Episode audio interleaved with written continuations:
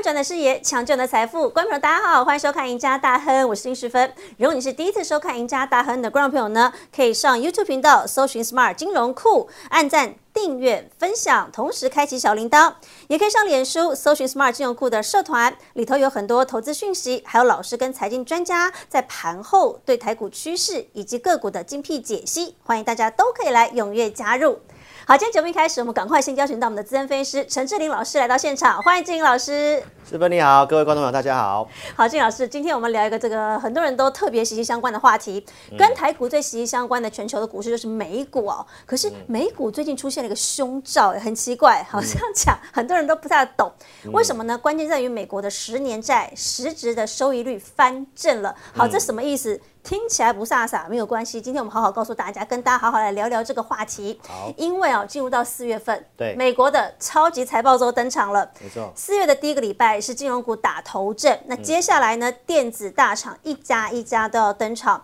Tesla 也公布了，不过 Tesla 讲的是非常的好，那个盘后的数字跟它的这个今年的整个出车辆，看起来都相当不错。对不过这个礼拜重头戏来了，嗯家家大厂都要登场。没错礼拜二的时候，微软。Google、德仪、超维，好，礼拜三这个重要大厂 Meta、脸书、高通、波音，嗯。另外包括礼拜四苹果也要来了，亚马逊、英特尔，好，跟现在很夯的第一太阳能，对。这每一家似乎对台北股市影响都很大。没错。那毕竟因为美股跟台股联动性很高，嗯，老师，嗯。超级财报周这几家大公司，对。真的会牵动到台股的表现吗？怎么来看这些大公司的财报登场？对，因为我们台湾大多数都是这个呃这些科，你刚刚点名到这些科技股的供应链居多，哈、那我来跟大家简单解说一下，为什么美国的这个财报周非常重要。对，因为美股财报周跟我们台股有点不太一样，哦，差在哪？因为我们台股都是每个月公告营收，对，对，但是呢，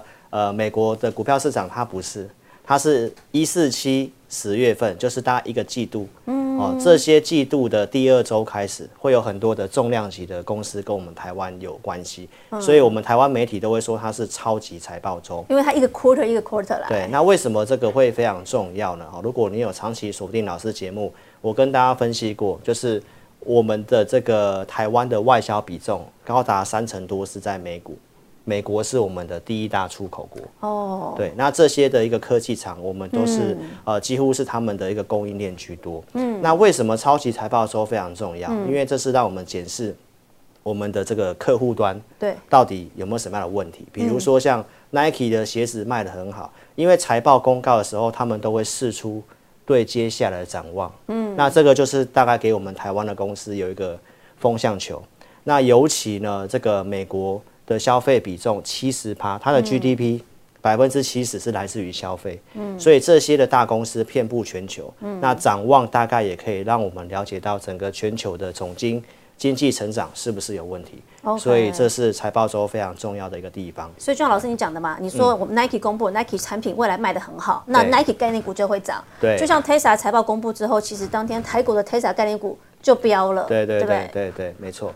那我们在这一周的一个财报周的话呢，我也来跟大家讲一些重点的观察。好这跟我们今天的节目主轴有点关系。好，哪些最重要？其实都很大家啦，但是还是有联动性高的。对，因为电子股毕竟最近跌多了，对哦，那大家也非常关心电子股接下来到底诶有没有这个机会。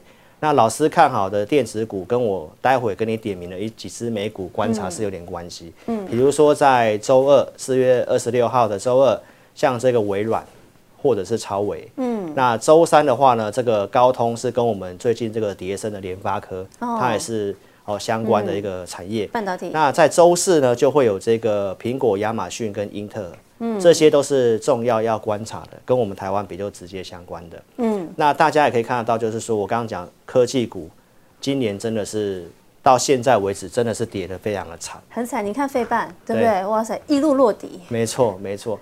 那其实跟费半比较有关系的，大概就是像在这个图表大家可以看到嘛，就是像超维。今年以来，大概其实也已经跌了三十六趴，很那多欸对，脸书跌了四成嘛，对，哦，那大家可以看到，就是如果从一年来统计的话，嗯其实有些还是涨的，嗯哦，比如说像 Google 啊、微软啊，或者是呃呃，我们看到这个超维，对，哦，包括像比较抗跌的，大家也可以看到像呃这个亚马逊，好、对或者是老师看好的今年趋势，像太阳能的部分，嗯，所以其实它能够抗跌或者是涨。到最近统计一年还是能够涨，一定有它背后的一个趋势的一个原因哦。嗯，所以这个待会呢，老师后段来跟大家带一些相关的个股。好，那的确，其实老师从美股这个呃这个月开始来看，很多人都说美股现在真的是没有什么嗯什么新鲜事好关心的。嗯最关键是你要看它的十年债，为什么？俄乌战争，老实说，现在大家都已经知道，它就是在开打了嘛，都已经打坑快两个月了。那通膨问题创新高，其实这也不是受真正的关心的哦。是美国联总会五月升两码，好像今年要升六次。老实说，其实也还好。嗯现在老实说，这个投资人你看美股，你最要关注的是它的十年的公债值利率，嗯它上涨的持续性跟幅度，因为。这会影响到接下来你在科技股的布局对。好，我们来看一下这个十年期的公债哦。目前来说，到四月二十一号最高的盘中价，我们帮大家抓出来，嗯来到二点九七七厘，逼近快三了。哎，这个数字哇，老师你看，陡峭的往上攀升，再创新高。没错这，代表什么意思？对于很多投资人来说，嗯到底美国的十年期公债飙高，嗯你该注意什么？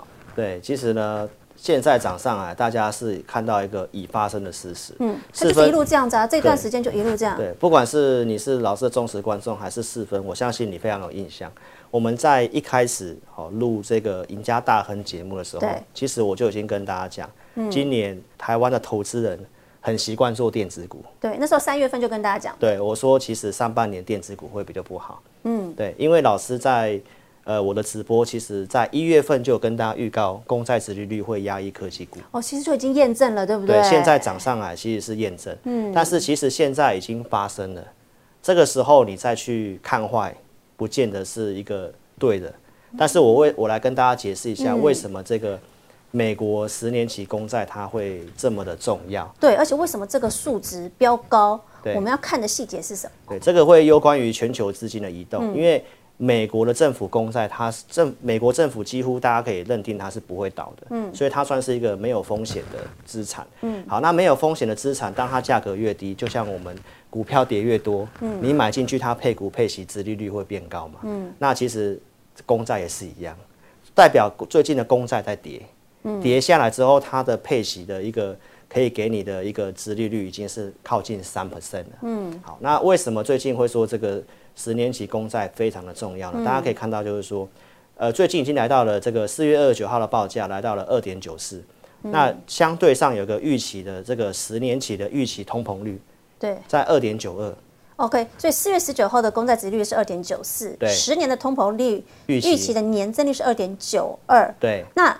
一相减就出现了正值。对，这个是所谓的一个实率实级实值的收益率转正。嗯，那这代表什么意思呢？就是公债它已经打败通膨的一个预期，所以公债既然比较没有风险，那股票的波动是比较有风险。对，那这个会让很多的一个哦比较大的，不管是寿险基金啊，一些资金，它可能会慢慢转移到这个所谓的安全性的资产。哦，等于我钱就从股票转到债券市场。对对对，因为这个已经是实质收益率转正哦那这代表说，呃，这个的话有些的一个可能，呃，这个本益比比较高的，尤其科技类股，相对上它就比较容易首当其冲。嗯，哦，那现在大家其实也看到都跌了三成四成了。对哦，对，但是这个东西是一月一月份的时候，老师就已经跟大家预告会发生这个事情。OK，所以其实你看哦，呃，现在转正是二零二零年三月以来的首次，对也就是说，其实今年开始我们一直跟大家讲，老师三月先跟大家讲了，你真的要特别小心科技股的部分，因为转正之后，钱就从股票市场进入到债券市场，对那尤其是那些。本益比比较高的那些科技股，你就要特别小心，它会一路往下落底。那当然，我们也可以预期到，呃，我们再回头刚才讲特别的，因为这些大型的科技股，美国的，嗯为什么这一年来股票都跌？嗯对也是这样的一个原因，对不对？没错，没错。那好，老师，既然是这样子的问题出现了，嗯那对投资人来说该怎么办呢？就是我们现在该选择在投资市场当中，我们要怎么避开这些风险讯？我们该怎么去选股？嗯因为我想大家可能看到这个东西之后，可能会认为说，哎、那我是要赶快再去卖电子股，嗯把钱转进去，呃，可能金融啊、船产的部分。对啊，正常都这样想。但是呢，那个是老师在一月份就讲的策略，嗯，我们其实也这么做了。好，那现在既然债券值利率上来了，然后科技股也跌下来，搭配老师今天要跟大家分享的这个财报周，那是我们接下来的一个呃观察的重点啊、不见得因为跌升就是最大的利多嘛，嗯，那跌升之后它是真的是要走空吗？还是它是另外一个财富重分配的开始？嗯，那就是跟老师今天讲的十年十年期公债跟这个科技财报周，嗯，我帮大家结合在一起，告诉大家机会在哪里。对，那大家可以看到我我刚刚有特别点名几档美国股票的这个财报特别要去公告的，对。就跟我们今天主题有关系的。因为台湾今年的这个电子股预期会成长的，大概就是我们前阵子跟大家分享的，像电动车车用的部分。那再来第二个就是所谓的一个伺服器，嗯，好，那美股的这个伺服器市占率来讲的话，前三大分别是亚马逊、微软跟 Google，嗯，所以这三个财报公告的话，你可以特别去做一个观察。就这礼拜了。对对对，那我们可以看得到下面这边呢，哈，有九成以上的全球伺服器的供应链，嗯，都跟我们台湾有关系。哦，所以其实联动性很高。对，而且其实今年真的电子股里面还能够就就是成长性很明确的，就是在车用跟伺服器的部分。OK，对，所以呢，从这里面的话呢，哦，美股的发布日，那包括老师这边哦，也来跟大家分享一下，就是说台湾的这个呃伺服器的股票，你的价值又来了，老师。没有错，我的 value 又来了哈。对，那我一样应景，对不对？我们得四分，选四 档四，档好。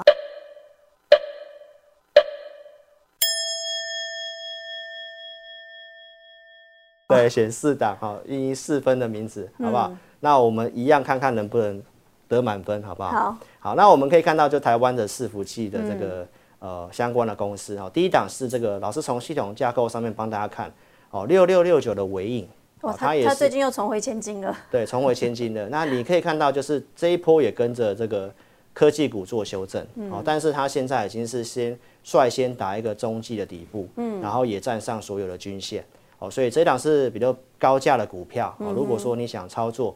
呃，零股也是一个不错的选择，哦那架构上面是一个不错的哈。嗯，好，那第二档是这个，因为伺服器跟网通也有关嗯，系，网通的指标。对，那我们来看一下符合老师的这个架构的，像三五九六的智易，嗯，好，智易来讲的话，最近呢，你可以看到它已经有先创前面的高点一二八点五，哦所以其实呢，能够先创高，比大盘还要更强势，而且高过高就是多头嘛，嗯，好，所以代表它短期的一个修正整理已经慢慢结束，然后也在所有均线之上，所以智易网通可以大家可以特别留意。